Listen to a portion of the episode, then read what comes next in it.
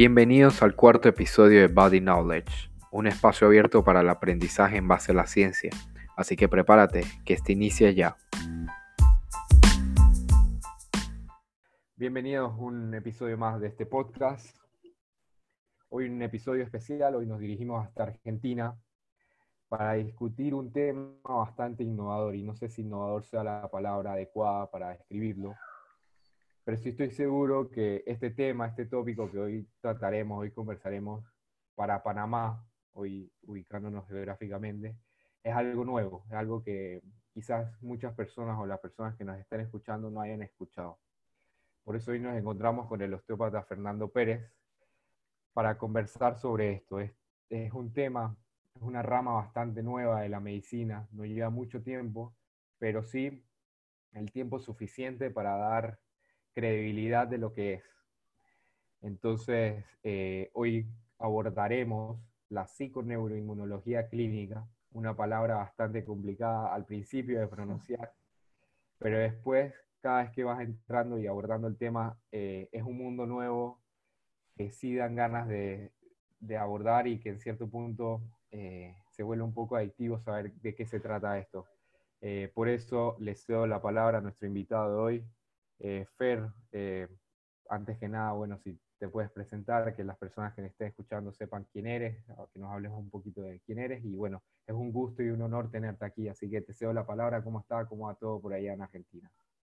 Bueno, Luis, bueno, muchísimas gracias primero por la invitación, la verdad que es un, placer poder compartir con todos ustedes eh, un poquito de, esta información de la psiconeuroinmunología clínica, contar un poquito cómo, es que, que está creciendo tanto la, PNI a nivel del mundo y bueno, y principalmente en América Latina, que por ahí es verdad, como decías vos, que es algo quizás más novedoso acá, porque los últimos cuatro años realmente es cuando empezó a crecer tanto.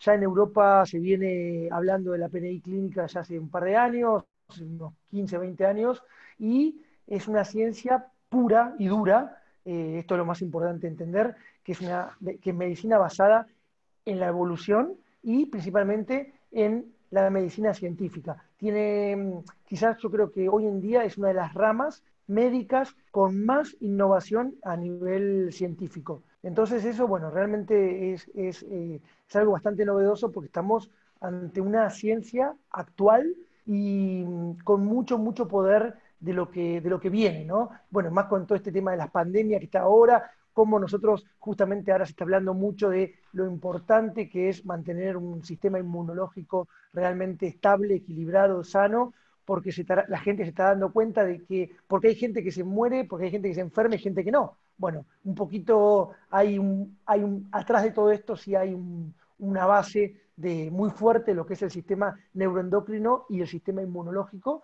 y cómo realmente influye en esto. Y bueno, ahora vamos a hablar un poquito de todo esto. Con respecto a mí, bueno, yo me presento realmente, eh, yo soy, principalmente soy fisioterapeuta, fue mi primer, mi primer eh, carrera universitaria que estudié. Creo que eh, digo fisioterapeuta, pues yo soy kinesiólogo en realidad, pero creo que en Latinoamérica es más fisioterapia, ¿no? Fisioterapia, sí. Perfecto. Bueno, después de la fisioterapia me especialicé, hice un posgrado en deportología, así que hice la especialización en deportología.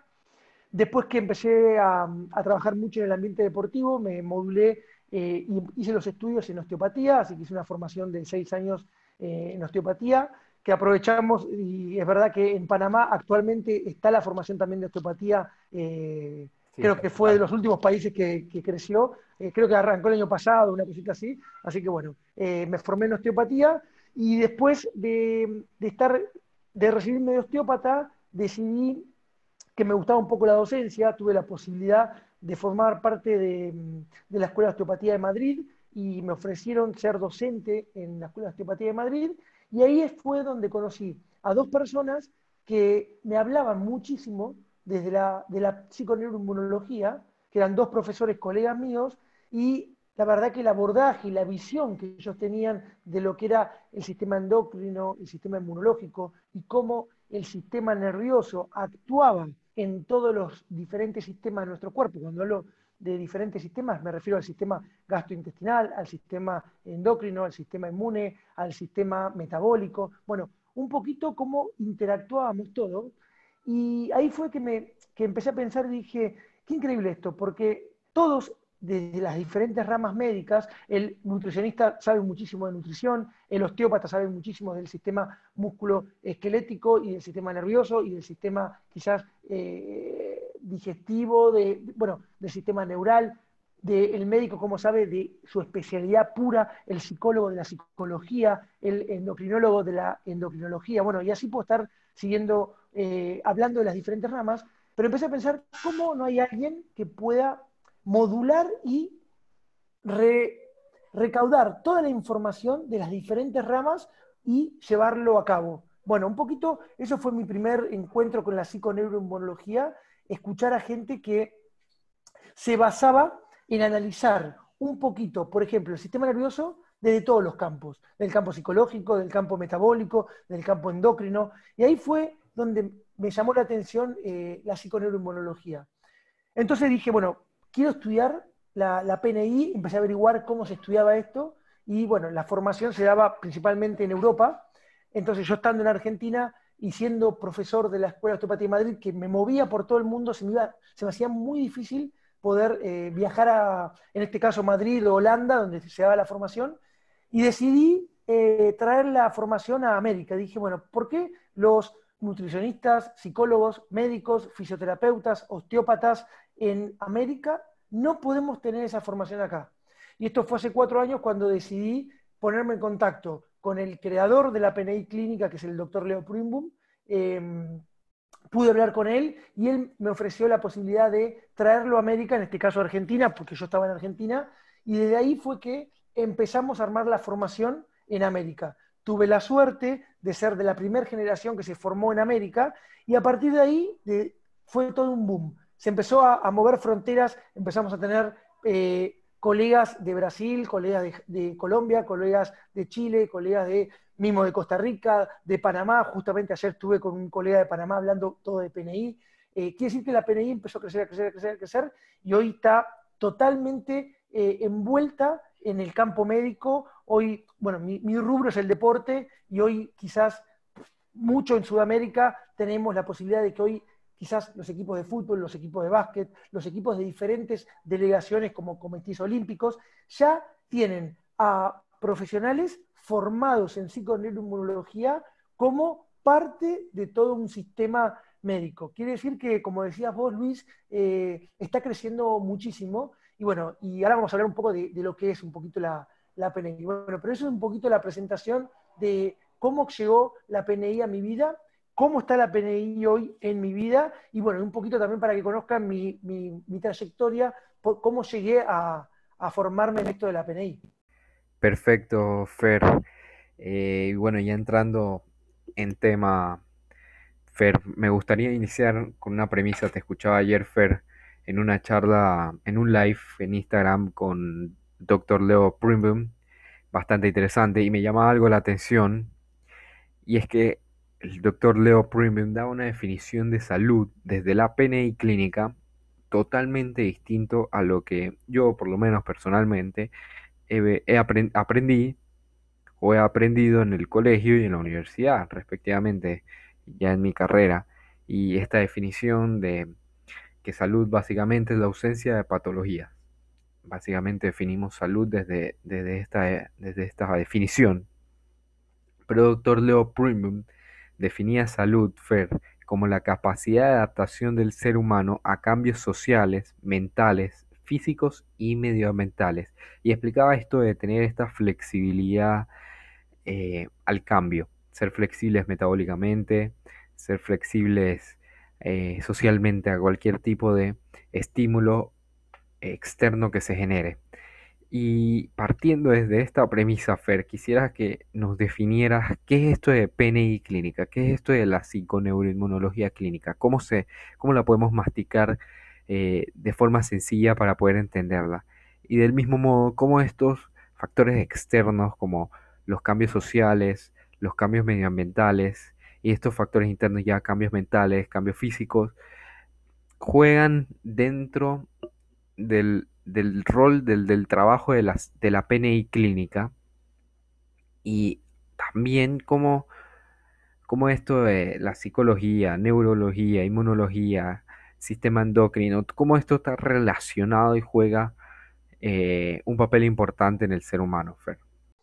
Bueno, sí, totalmente. El concepto de salud que, Leo Primum eh, establece creo que es el concepto que hoy la gente entiende lo que es realmente ser saludable. Y ser saludable es eh, poder adaptarnos a todos estos cambios que estamos generando tan rápido. Creo que la humanidad está haciendo a una velocidad terrible y tenemos cambios biopsicosociales que realmente influyen mucho, tenemos cambios metabólicos. Fíjate ahora el, el mejor ejemplo que podemos vivir es el estrés que estamos viviendo hoy en día, y esto lo vamos a llevar al ejemplo para entender un poco el campo de la psiconeuroinmunología.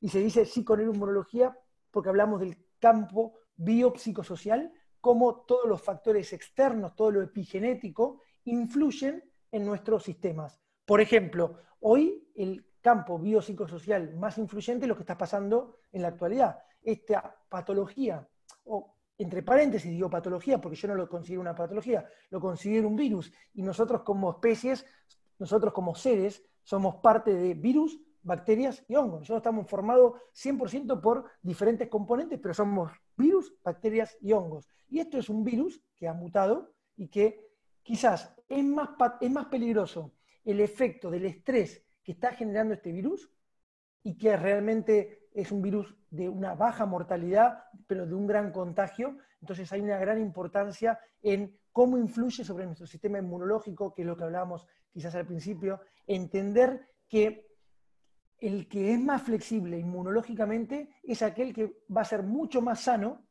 a la hora de luchar contra este virus. Entonces, el concepto de salud viene por este lado, de poder adaptarnos. A ver, no tenemos que... La otra salida es escondernos, no salir nunca más de nuestra casa, y bueno, ahí seguramente va a ser una forma de evitar, evitar el virus pero esta no es la forma en que nosotros estamos preparados para vivir. Pasamos tantos virus, tantas infecciones, tantas bacterias, tantas enfermedades en la historia de la humanidad y sin embargo seguimos estando acá y nos hemos multiplicado mucho más. Creo que es verdad que hoy por hoy el factor más importante de modular, yo creo que es el factor psicoemocional. Cuando hablo del factor psicoemocional, cómo el estrés, ¿sí? el estrés actual, modula ¿sí? nuestros diferentes sistemas. Esa entrada de un estresor, que cuando hablo de un estresor me refiero que puede ser un estrés psicoemocional por esto que estamos viviendo, un estrés metabólico. Quiere decir que hoy en día también tenemos, vos lo sabés mejor que yo, Luis, que hay muchísimos estrés metabólicos por una muy mala alimentación. Entonces, eso es un estrés que puede ser desde el punto de vista metabólico.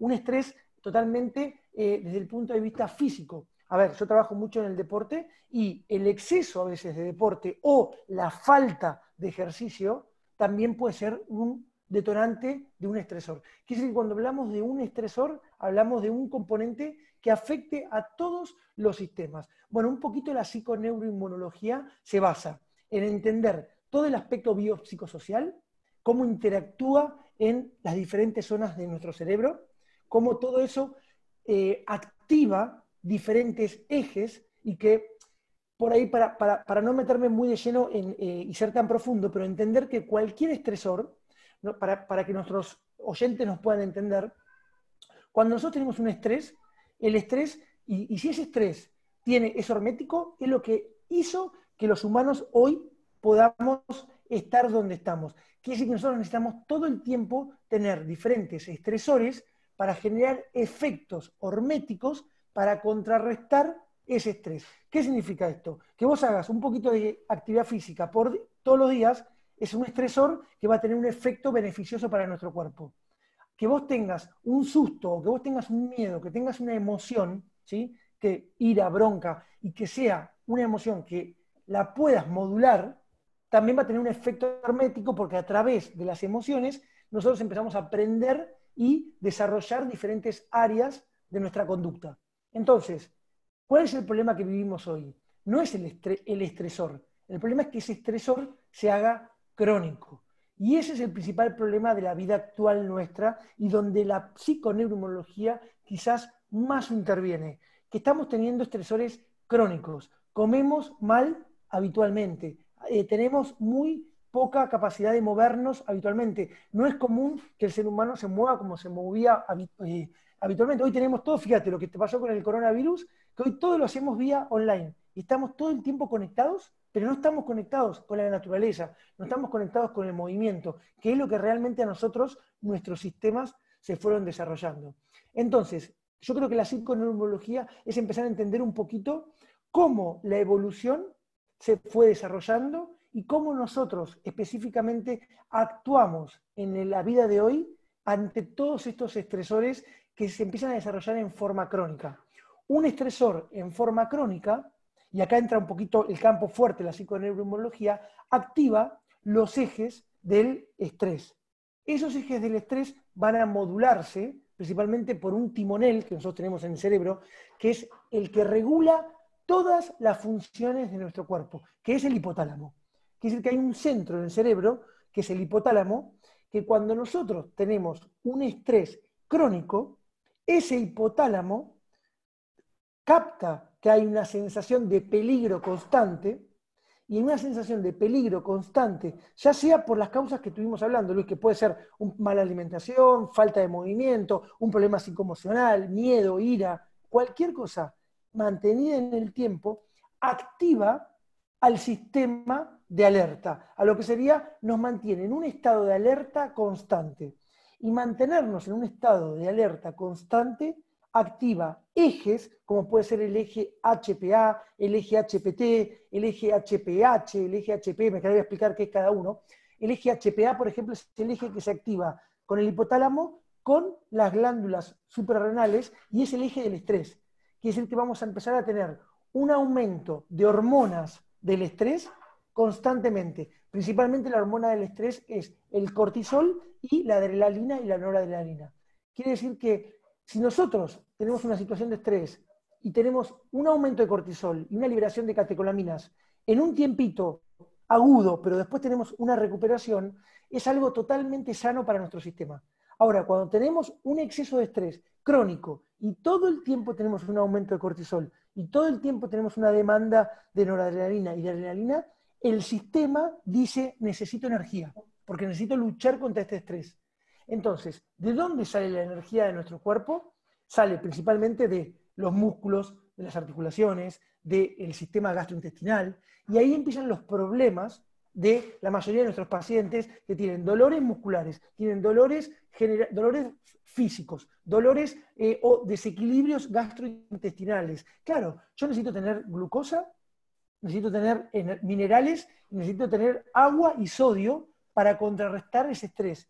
Y entonces el intestino nuestro, y ahí acá empezamos a hacer un poquito de relación con el eje cerebro-intestino, y que hoy tanto se escucha el eje cerebro-intestino, claro, el intestino va a ser aquel que va a suplir la energía para nuestro cerebro, porque nuestro cerebro tiene que estar luchando contra ese estresor constante. Hoy el estresor que tenemos es el miedo a esta enfermedad que estamos teniendo, pero cada uno dentro de ese miedo también tiene que pagar las cuentas, tiene que llegar a fin de mes, tiene que darle de comer a su familia, tiene que pensar cómo va a subsistir su trabajo. Bueno, vivimos en un estrés crónico y eso desequilibra todos los ejes. Acabo de nombrar el eje del estrés, pero así con el eje hormonal de la parte sexual, quiere decir que se desequilibra el eje HPG, que es el eje donde modulamos todas las hormonas sexuales, todo lo que tiene que ver con principalmente la testosterona, los estrógenos, la progesterona, y por eso tantos desequilibrios en, las mujeres en los ciclos menstruales, en los hombres, cómo influye la testosterona y la agresión, las peleas, porque la testosterona es una hormona que genera agresión cuando está en exceso. Entonces, ahí empezamos a entender un poquito qué, nos está pasando hoy en día con todos estos estresores. El eje HPT, el eje HPT es el eje del metabolismo, este es el que vos quizás conocés mejor, que es el eje de la tiroides, cómo el hipotálamo regula las hormonas tiroideas y empezamos a tener problemas metabólicos. Claro, empezamos a tener resistencia a la insulina, resistencia al cortisol, resistencia a la leptina. Entonces, son todas las patologías que hoy vemos a diario y empezamos a entender que tienen un aspecto psico neuro, neuro porque tiene que ver con el sistema nervioso, estuve hablando del eje del estrés, inmuno, porque el sistema inmune es aquel que se activa constantemente para suplir a toda esta demanda energética, a estas inflamaciones que vamos a empezar a tener en diferentes partes del cuerpo, Y porque en realidad se debería llamar psiconeuroinmunoendocrinología, porque también entra en el sistema endocrino. No sé si, si se van, yo trato de hacer un resumen para que la gente entienda, claro, ahora entiendo cómo cualquier estresor, ¿qué es lo que trabajamos desde la psiconeuroinmunología? Empezar a entender las vías de, estrés, que estas vías pueden ser vías descendentes, por ejemplo, el estrés que estamos viendo hoy, cómo influye en nuestra amígdala, en nuestro sistema límbico, y todo eso influye sobre estos ejes que estuve modulando recién. O, por ejemplo, un paciente que tiene eh, una mala nutrición y que esa mala nutrición genera cambios en una vía ascendente. Quiere decir que problemas del intestino van a influir sobre el cerebro a través de las mismas vías, que después podemos hablar un poquito de eso. Claro, Fer, entonces ahí como contextualizando todo lo que acabas de explicar, bastante interesante, eh, podemos ver que de la PNI clínica no buscamos tratar el síntoma, no se busca tratar ese síntoma, sino que se trata de buscar la cura, induciendo cambios, cambios obviamente positivos, por decirlo así, para el, para el ser humano. Y hablabas de, de este eje cerebro-intestino, eh, y me gustaría que pudieras profundizar un poco sobre el papel de la microbiota intestinal, eh, qué, papel eh, tiene en todo esto de la PNI clínica, y, y puede ir un poquito relacionándolo a deporte, ¿no? Bien, eh, buenísimo. Que es lo que, por lo que estamos aquí, también tratar de relacionar la PNI al deporte. Perfecto, bueno, justo el deporte es mi campo y bueno, vamos a hablar un poquito de lo que es el microbioma. Yo creo que hoy, mira, este año, eh, antes de la pandemia justamente, se realizó el primer Congreso Mundial del Microbioma Humano y se, denominó así, el primer Congreso del Microbioma Humano que se desarrolló en Madrid, el superorganismo. Se sabe hoy, en el año 2020, que nuestro superorganismo que tenemos y donde en el ámbito deportivo quizás yo más estoy metido y donde más estamos trabajando en el alto rendimiento, digo en el alto rendimiento para llevarlo al extremo, porque en realidad también alto rendimiento, medio rendimiento y pacientes deportistas ocasionales, por supuesto. Donde más se está viendo los cambios es en el alto rendimiento, porque hoy la ventaja deportiva está en el microbioma. Entonces vamos a empezar a explicar un poco qué es el microbioma, o vos creo que dijiste microbiota, pero yo te, corregí, es microbioma, no porque esté mal microbiota, sino que el término actual ya no es más microbiota, sino que es microbioma, porque cuando hablamos de microbioma, muchos lo asocian al intestino, que es lo más común. A decir, claro, el microbioma es el intestino, no. Esto es lo, que más se, se, conoce principalmente, pero en realidad el microbioma es todo el conjunto de hongos, bacterias y virus, ¿no? el microbioma no es solamente bacterias, sino que es hongos, bacterias y virus que habitan principalmente en las membranas o en todas las zonas membranosas de nuestro cuerpo que nos ponen en contacto con el mundo externo. Es verdad que el mayor microbioma está dentro del intestino, pero nosotros también tenemos que hablar del microbioma bucal.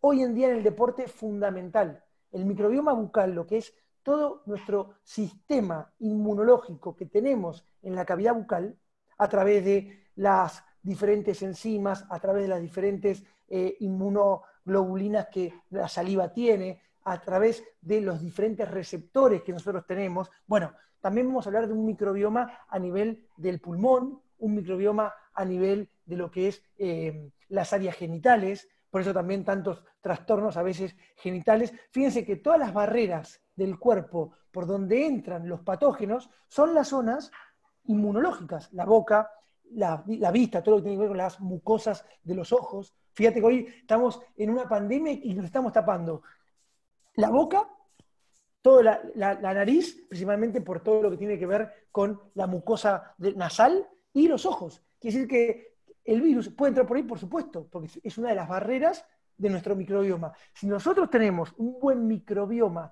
general, estamos totalmente protegidos contra este virus, como hay un montón de gente que nos está contagiando, otros que se están contagiando y no tienen ningún tipo de síntoma, pero el microbioma, lo que yo quiero que la gente entienda, que está en las mucosas, en el pulmón, porque nosotros cuando respiramos tenemos todo entran virus, entran bacterias, entran un montón de patógenos por vía aérea, Y nosotros tenemos unos sistemas inmunológicos de defensa en diferentes lados. Y una de las zonas más importantes y que hoy en el deporte de alto rendimiento y en la vida diaria con nuestros pacientes de la PNI le damos mucha importancia, que es la piel, una de las barreras más importantes que nosotros tenemos. La piel es parte del microbioma.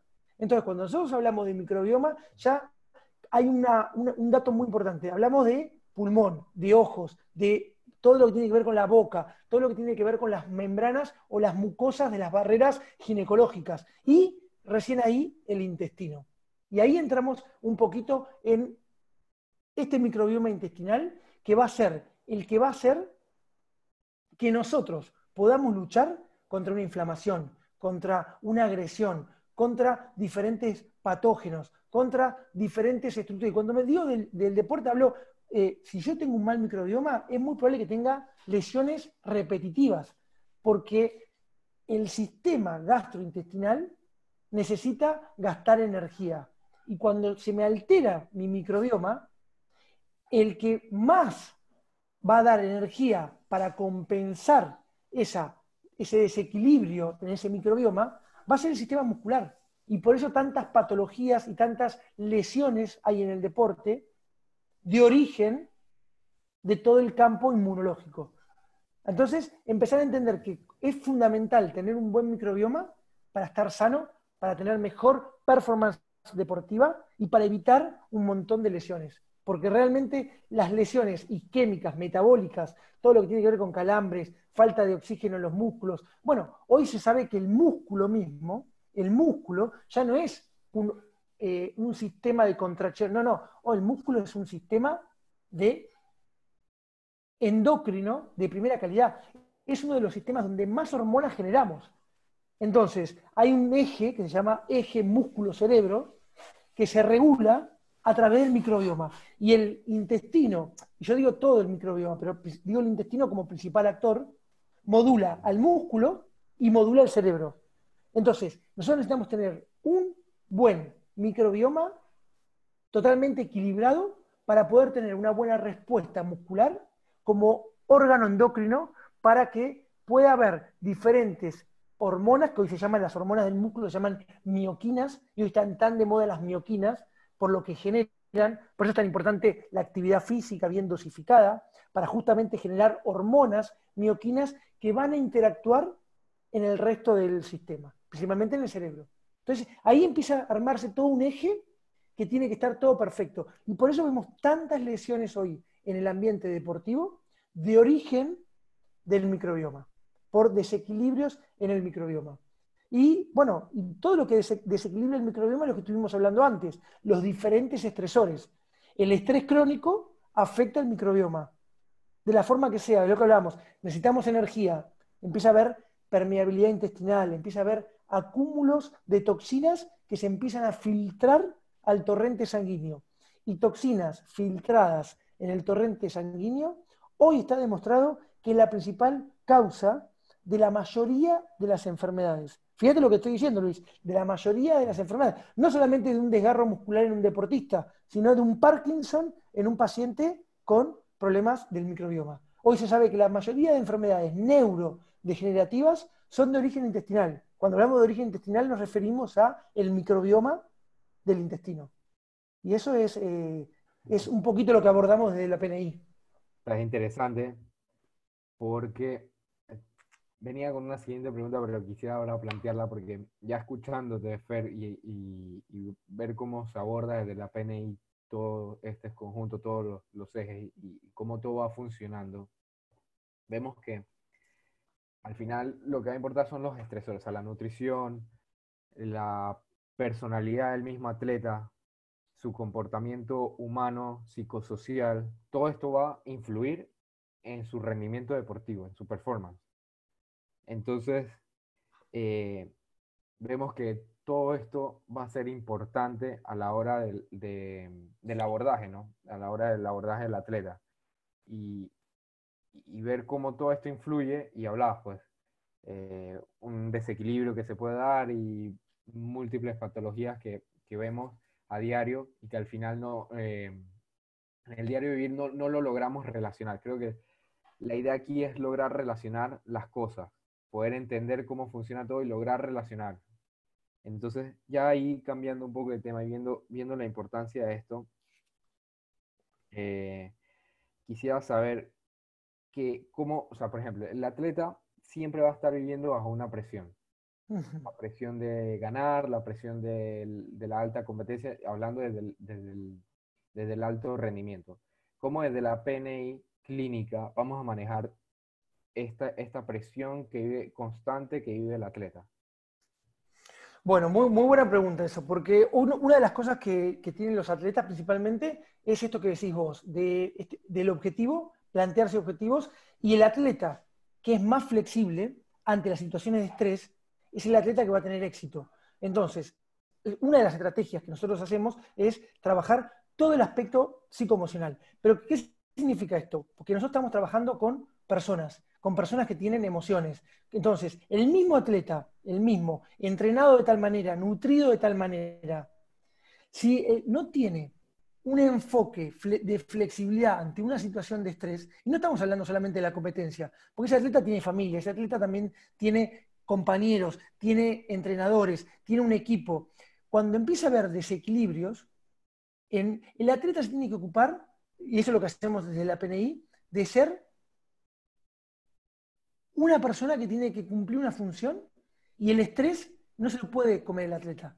Entonces, lo primero que hacemos de la PNI es que el, estresor que al atleta le puede modular, vos, pensás que, fíjate, vos hablaste de un estresor, y eso es lo que está pasando, eh, porque hay atletas que en la misma final la pueden, pueden jugar perfecto y otros atletas que en la misma final se pueden apagar.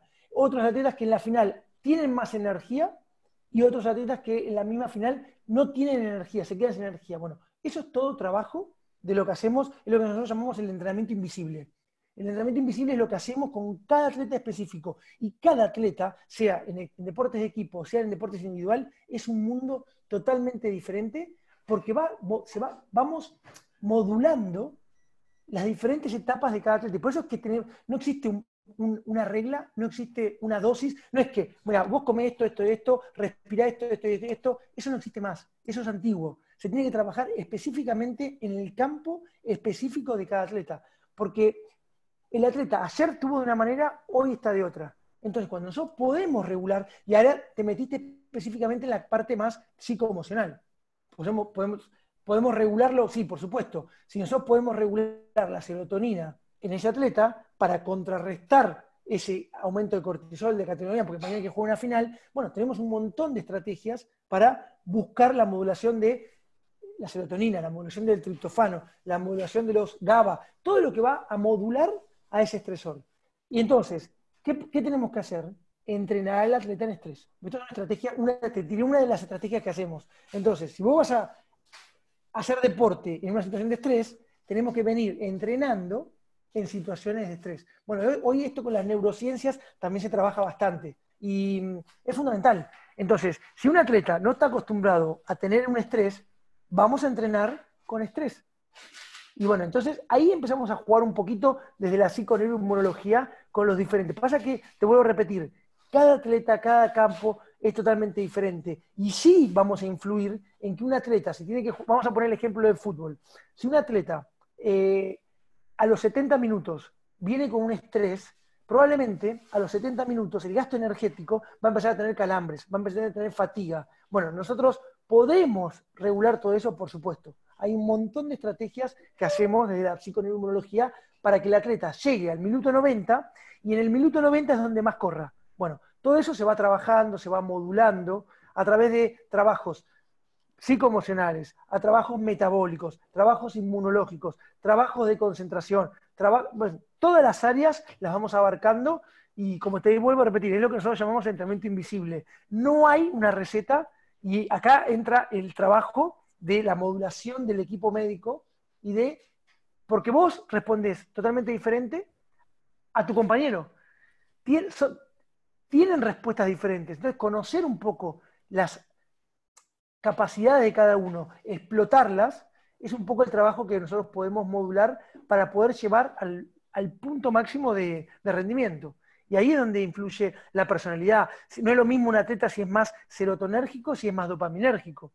Entonces, ya el, trabajo con ese paciente es totalmente diferente. El biorritmo de cada paciente eh, o, o de cada deportista. Bueno, trabajar un poco sobre todo eso es lo que realmente va a hacer que ese día pueda rendir al 100% o no. Y como vos sabés, Luis, todo esto hay todo un trabajo atrás. Y esa es la diferencia que uno cuando ve un atleta, de toda la, hay, hay muy pocos casos en el mundo que son cracks naturales y que, bueno, hay cosas que a veces van en contra de, lo, de, la ciencia y no se puede justificar. Pero hoy se sabe que hoy en día, para ser un atleta de elite, para ser un atleta en cualquier tipo de deporte, si no tenés atrás todo esto, es muy difícil que, pueda, que puedas triunfar. Sí, Fer, y bueno, ya interesante todo esto que comentas, y bueno, dejando un poco al lado el ámbito del deporte, quisiera que entráramos en algo que a mí la primera vez que yo lo escuché me impactó, eh, porque es bastante interesante y, y, te invita a eso, a, querer buscar más y leer un poco más. Y mira que en 2018, y bueno, doctor Leo Primboom, él, él, saca, publica un paper de, de, de, muchos estudios de los que ha hecho, donde él entabla que el genoma humano, nuestro genoma, nuestro ADN, lo que nosotros se adaptó y se formó a estos estresores que tú has, explicado. Pero en este caso, eh, como sabemos, a estresores de hambre, de tener que pasar hambre, sed, eh, cambios de temperaturas muy drásticos. Y entonces, él explica a partir de esto que en la actualidad, como ya lo has mencionado, Fer, nosotros perdimos estos estresores que nos formaron y nos adaptaron a lo que somos hoy como, como, como seres humanos. Y él conduce todo este paper a un, a un, un término eh, que se llama el intermittent living, que obviamente seguramente lo conoce y lo maneja Fer, y que es bastante interesante y, quisieras que, quisiera que nos pudieras definir qué es esto eh, de este vivir intermitentemente, o sea, este intermittent living. O sea, eh, Bien. ¿qué, ¿Qué explicación hay a esto? Bueno, yo creo que, sí, como bien dijiste vos, yo creo que es la estrategia que no solamente con deportistas, sino con todos los pacientes o con todas las personas y mismo eh, nosotros mismos, yo trato de vivir una vida intermitente y ahora voy a explicar un poquito qué significa esto del intermittent living. Yo creo que es el concepto más importante que tiene la psiconeuroinmunología, que es empezar a tener flexibilidad. Es buscar flexibilidad en todos los aspectos, inmunológicos, metabólicos, psicológicos. Cuando nosotros tenemos flexibilidad, nos podemos adaptar a cualquier situación de estrés. Y ahí viene un poco lo que dijiste vos, los, cómo hemos cambiado y nosotros, todas nuestras conductas se basan en los estresores actuales. Y nosotros, nuestros sistemas, que están hechos ya hace miles de años, se basaron y se fabricaron nuestro sistema gastrointestinal, nuestro sistema de respuesta ante el estrés, nuestro sistema inmunológico, nuestro sistema todos los sistemas de nuestro cuerpo respondieron y se fueron adecuando a los estresores evolutivos. Que los estresores evolutivos, para que la gente entienda, antes, en la evolución, el, estrés que nosotros teníamos era, como vos dijiste, frío. De repente, claro, hacía mucho frío y nosotros teníamos que luchar contra el frío. O mucho calor, teníamos que luchar contra mucho calor. O quizás uno de los, uno de los estresores que más ha vivido la humanidad y que hoy, quieras o no, se vive pero de otra manera, que es la falta de alimentos. Quiere decir que el hambre fue un estresor muy fuerte que hizo que muchas cosas de nuestro sistema se adaptaran a la falta de alimentos y a poder subsistir al hambre. Lo mismo que la sed. Fíjate, estamos hablando de frío, hambre, sed, em, calor, infecciones. Esos fueron los estresores evolutivos que hemos tenido toda la vida.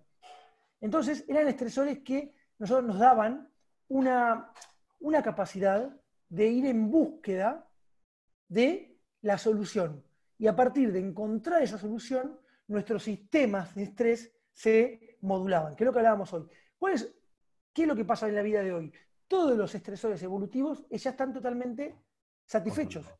Claro, y entonces nosotros hoy la búsqueda de lo que tenemos, hoy no tenemos fin, no tenemos un techo. Porque antes vos estabas con hambre, pasabas un día, dos días sin comer porque había una tormenta y no podías salir a, buscar comida, te generaba un estresor, te generaba una fuerza extra, encontrabas comida, comida y tu cerebro automáticamente, el área de agradecimiento, el área de la recompensa, que es literalmente un área que está en el hipotálamo, automáticamente se compensaba y se equilibraba. Quiere decir que la recompensa la tenías eh, lucha o modulando ese estresor evolutivo. Bueno, hoy es pagar las cuentas, cambiar el mundo, el COVID, cosas que nosotros en nuestro cerebro no tenemos la recompensa. Vos no vas a poder cambiar el COVID, yo no voy a poder cambiar el COVID, yo no voy a poder cambiar el mundo, la corrupción. Hay un montón de estresores hoy en día que nosotros no tenemos al alcance de nuestro cerebro. Son estresores más crónicos, más globales, que generan en nuestro aspecto biopsicosocial, y ahí volvemos de vuelta a nuestro aspecto biopsicosocial,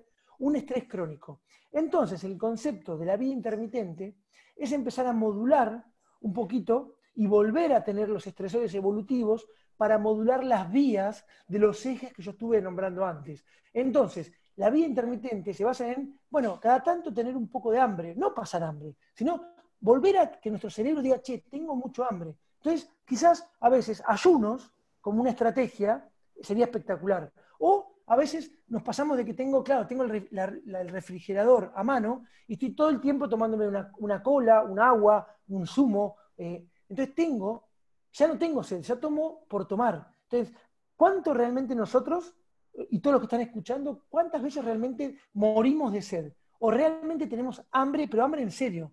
Hambre de tener hambre, de estar uno o dos días sin comer. Porque, no, no, tengo hambre, porque nosotros sabemos que el hambre ya es un efecto del hipotálamo a través de una liberación de la grelina, cómo todo eso se puede generar por cambios en crónicos que van desequilibrando justamente estos ejes. Pero nosotros no, deberíamos tener hambre. Hoy es muy común, no sé cómo está la cultura de Panamá, yo sé que allá por ahí están un poco mejor en eso, pero hay una cultura de que, por lo menos acá en Sudamérica, de que nosotros nos levantamos en la mañana y por cultura tenemos que desayunar. Entonces, pero realmente, ¿cuántas de esas personas que hoy se levantan y desayunan realmente tienen hambre? ¿Cuántas realmente tienen hambre? Muy pocas. Si fisiológicamente tu sistema está bien, no deberías tener hambre apenas te levantás, porque es el momento donde todo el sistema oftálmico recibe la luz del sol, se activa el reloj biológico, se activan los receptores retinianos, y todo eso modula y nos prepara para el día, y quiere decir que va a haber una liberación de cortisol. Es el momento de la curva de cortisol más fuerte de todo el día. Entre las, depende del sol, porque acá en Argentina el sol sale a las 7 de la mañana. Quiere decir que entre las 7 y 9 de la mañana, en Argentina, en Panamá, el horario, el biorritmo es diferente, pero tiene que ver con la salida del sol. entre las 7 y las 9 de la mañana tenemos un pico de cortisol que no está de la mano de que tengas hambre. Si, es lo que hablábamos hoy. Si el cortisol está alto, nunca podés tener hambre, porque te prepara para ir a buscar la comida, para ir en búsqueda de.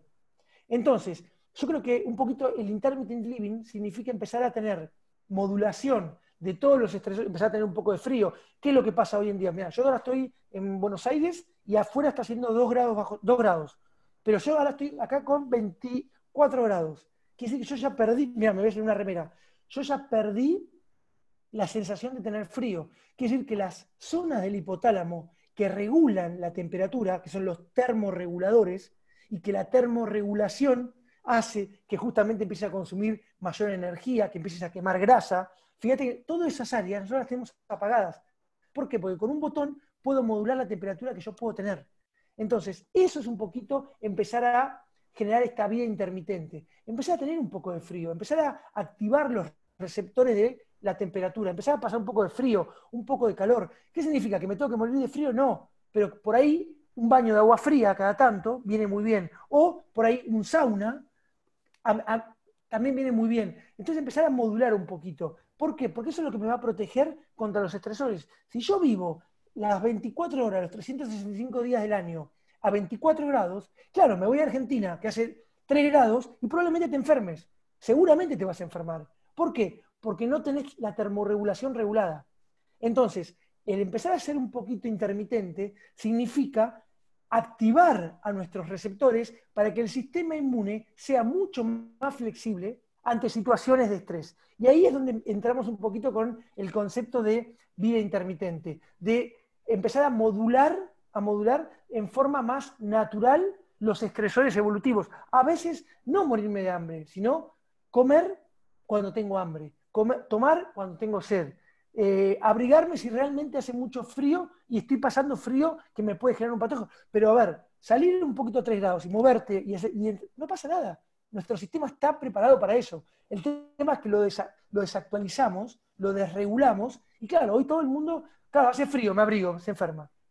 Y ahí es un poquito el concepto de empezar a vivir eh, en los estresores evolutivos. Y de ahí sale la, el, el concepto de Leo Primum de la vida intermitente, ¿no? Empezar a tener un poquito más de flexibilidad en un montón de aspectos básicos, evolutivos, para poder luchar contra esos estresores que hoy en día son los que nos van a mantener en, bueno, con un sistema inmune totalmente eh, equilibrado, ¿no? Viene por un poquito por ahí.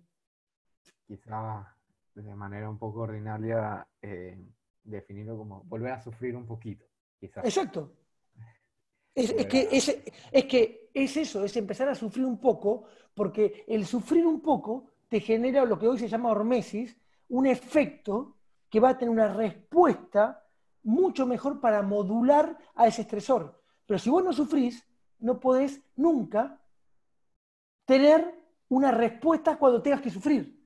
Si vos nunca sufriste, claro, cuando sufras va a ser el fin del mundo para vos. Ahora, si vos venís sufriendo, y yo no hablo de sufrir psicológicamente, hablo de sufrir físicamente, metabólicamente, químicamente, inmunológicamente, ese sufrimiento, que cuando ese sufrimiento es constante y es crónico, también es patológico, por supuesto, pero un poquito va modulando, y eso es un poquito lo que hacemos en la PNI, y eso es un poquito lo que volcamos en todos los aspectos en gran parte de nuestros abordajes con deportistas, con pacientes, empezar a modular un poco todo esto. Y son herramientas terribles que tenemos, ¿eh? muy potentes, muy potentes.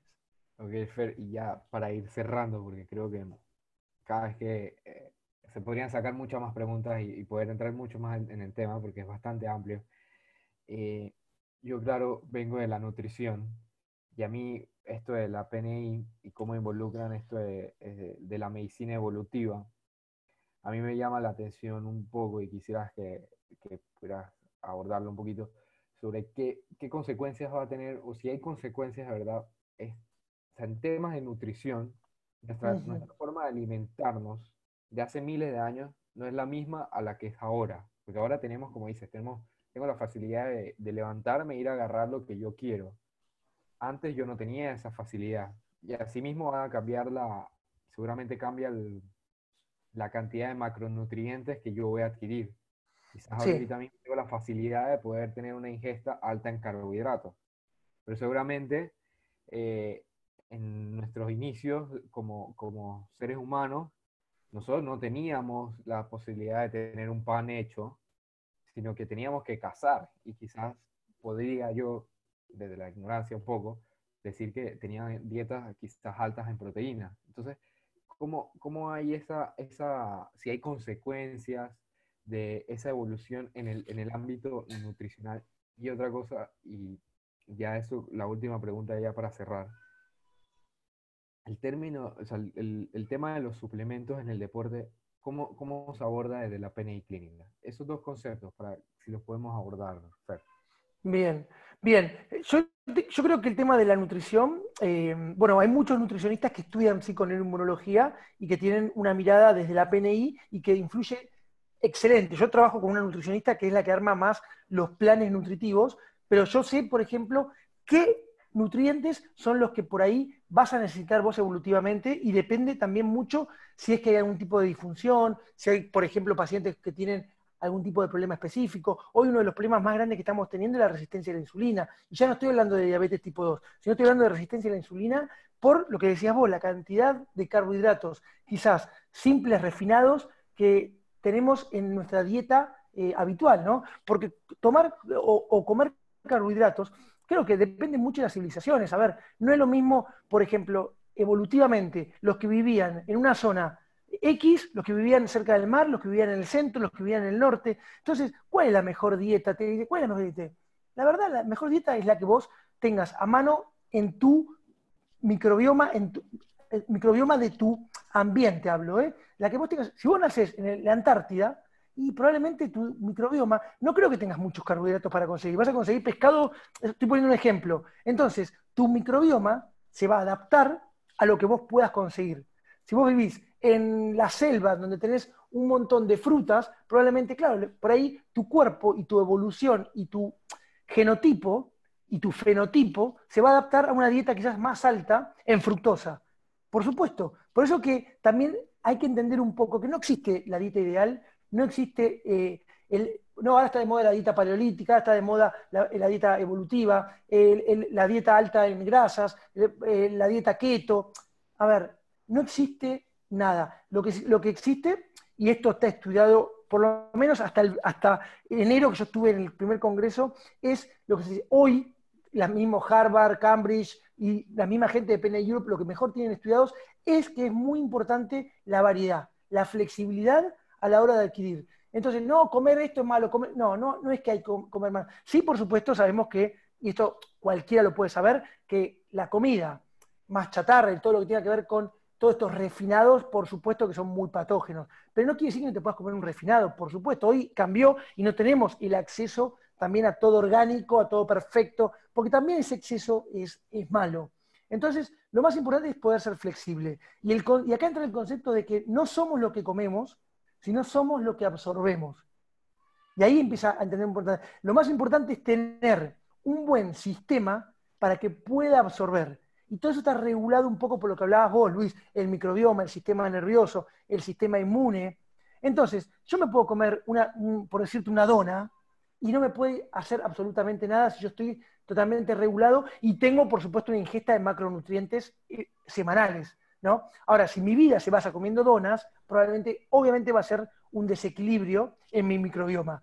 Lo más importante es el consumo principalmente de ácidos grasos, porque esto sí está estudiado, que nuestro intestino y nuestro sistema inmunológico se, se basa en ácidos grasos.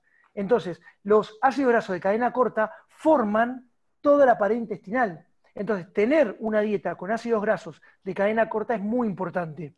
Pero también es muy importante tener una gran variedad de probióticos y prebióticos naturales a través de las verduras, los diferentes colores, las diferentes bacterias, frutas, verduras. Yo creo que depende un poco cada uno, qué busquemos con cada uno, podemos modular un poquito eso. Eso, eso seguramente vos lo sabés mejor que yo, pero sí sabemos que no hay, no hay una regla y que lo más importante es modular una alimentación con muchos macronutrientes, pero que, que, no, que vuelvo a repetir, que la misma manzana que vos te comes, la misma manzana puede generarte una resistencia a la insulina o puede ser un macronutriente con un montón de probióticos para vos. ¿Por qué? y estamos hablando de una manzana que tiene 100 calorías, porque ya no existe el tema de contar la caloría. Por supuesto que es importante desde el punto de vista de la nutrición, pero en realidad lo que, lo que importa es realmente cuánto de eso podemos absorber. Y realmente para poder absorber eso necesitamos tener un sistema gastrointestinal, un sistema nervioso entérico que pueda modular la absorción de nutrientes. Y ahí es donde empieza a jugar un poquito todo. Entonces, claro, el que es nutricionista y encima puede tener acceso a toda esta información, tiene un doble plus de entrada. Claro, pues dice, ah, para, por ahí con este paciente no es tan importante la cantidad de calorías. Si nosotros podemos regular que su hipotálamo coma cuando tiene hambre, module cuando... A ver, en la evolución no existía tantas calorías, tanto esto, pero es verdad que hoy también, si nosotros queremos regular, lo podemos hacer, pero se da... Lo que quiero decir es que no es esencial. No es esencial. En algunos casos sí, pero en otros no. En otros, por ahí, regulando un poco el sistema nervioso, regulando el sistema inmune, y esto es lo que vemos en día. Hay gente que come cualquier cosa y no le pasa nada. Y hay gente que come de libro, de nutrición, perfecto y sigue teniendo disbiosis y sigue teniendo problemas. Quiere decir que hay más cosas atrás de la nutrición. Ahora, la nutrición es una pata, yo siempre digo que la PNI es una mesa de cuatro patas. Una de esas patas es la nutrición. Otra es el sistema nervioso. Otra es el sistema inmune y otro es todo lo que nos rodea, el aspecto biopsicosocial. Entonces, cuando podemos modular las cuatro, es espectacular. Entonces, el nutricionista, en este caso vos, el nutricionista que tiene acceso a toda esta información, claro, ya tiene una doble vía, ya conoce perfectamente el alimento, que es uno de los campos de la nutrición, conocer perfectamente la cantidad de nutrientes, micro, macronutrientes que tiene un alimento, y también conocer cómo ese alimento influye en todo el sistema inmune, en todo el sistema nervioso, en todo el sistema endocrino. Y cuando podés combinar todo eso, bueno, no te para nadie, por decirlo así. Sí, sí, sí. Ya bueno, para cerrar, no alargarnos tanto, tema de suplementos. Bien. Bien, suplementos eh, es lo que, fíjate, vos ya con la palabra me lo acabas de decir. Suplemento. La, palabra suplemento es algo extra cuando vos no tenés acceso a los diferentes tipos de nutrientes.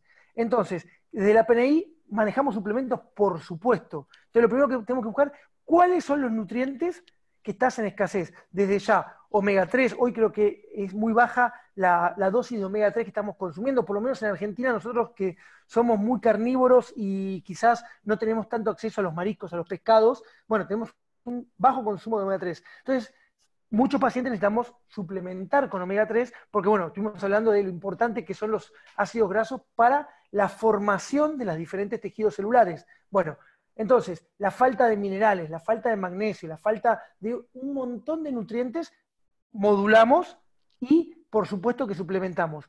Siempre la idea es tratar de consumirlos desde los alimentos naturales, pero la falta a veces de eso hace que tengamos que suplementar. Y, pero la falta de vitamina D, la falta de, eh, de vitaminas B, la falta de vitaminas K, bueno, hay un montón de nutrientes que realmente estamos en escasez eh, y mucho por la forma que estamos viviendo, el tipo de alimentación que estamos teniendo. Entonces sí creo que es fundamental la suplementación. También la suplementación deportiva, yo suplemento mucho a deportistas con diferentes, por ejemplo, eh, hoy vemos muchos problemas metabólicos, vemos muchos problemas de tiroides, bueno, la falta de selenio, la falta de yodo, la falta de diferentes minerales, y eso es un poquito donde nosotros actuamos para regular los ejes.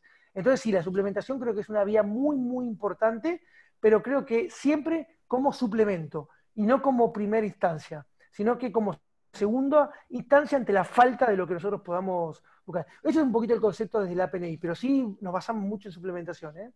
Sí, y ahí quizás aportando un poquito vemos mucho, y que por ejemplo yo estoy aquí y, y por tiempo de pandemia estoy encerrado aquí todo el día. Y sabemos que la vitamina D, una fuente principal es el sol. El sol y estoy encerrado. Y mucha gente está encerrado 8 o 10 horas en una oficina y vemos bajos niveles de vitamina D, cosa que las personas en el diario vivir no lo notan, pues eh, se manifestará de otras formas, pero sí es verdad que hay una incidencia baja en, niveles de vitamina D en un montón de personas que, que no tienen ese contacto con el sol. Y bueno, yo creo que con esto cerramos, Fer, creo que ha sido bastante productivo. Espero que todas las personas que nos vayan a escuchar, porque estén escuchando, hayan podido captar por lo menos la esencia o llevarse algo de qué es esto, qué es este concepto bastante nuevo para nuestra región de psiconeuroinmunología clínica y obviamente que les interese y quieran seguir buscando y les llame la atención. Así que, Fer, si nos puedes regalar tus redes sociales o dónde se puede contactar, preguntar más, que, dónde, dónde te pueden contactar, si hay alguna pregunta, porque en una hora no podemos abordar. No, por supuesto. No, esto es un mundo y tratamos, lo que, creo que lo que existe Luis es, bueno, que la gente conozca un poco qué, de dónde viene. Es muy difícil en, una hora quizás explicar todo, porque es tan amplio, pero bueno, entender un poco por dónde viene la mano. Y bueno, eh, yo tengo una red social que muevo, que es puramente profesional, que es Osteópata Fernando Pérez, que se la pueden seguir, y ahí publico un montón de, de otras redes y de ahí se pueden enganchar con cualquier cosa. Así que cualquier consulta que quieran, tengo muchas notas publicadas, hay, hay un montón de información como para que vean. Y cualquier pregunta que tienen, por supuesto me pueden buscar por Osteópata Fernando Pérez en Instagram y mandarme lo que, lo que desean. Y bueno, nada, así que Luis, de verdad te, te pego un gran abrazo y muchas gracias por compartir esta pasión que tenemos de, transmitir conocimiento, que sea el conocimiento que sea, pero yo creo que siempre estamos aprendiendo, yo estoy constantemente eh, eh, aprendiendo y creo que ser flexible a los cambios es lo que nos está haciendo. Eh, yo cada vez que escucho algo siempre lo analizo y digo, claro, es verdad, y tomo siempre lo mejor, lo que no me gusta no lo tomo y lo que me sirve lo tomo, y yo creo que eso nos da la flexibilidad para, para estar. Y no nos casamos con nada, ¿no? Eso también es importante, como vos dijiste, ir investigando, ir, averiguando, ir informándome, ir formándome. Así que bueno, eso es un poquito el, agradecimiento de mi parte. Dale, gracias Fer, en verdad que ha sido creo que una hora bastante productiva. Y bueno, nos despedimos. Muchas gracias a todas las personas que nos están escuchando y estén atentos a más episodios que vengan adelante.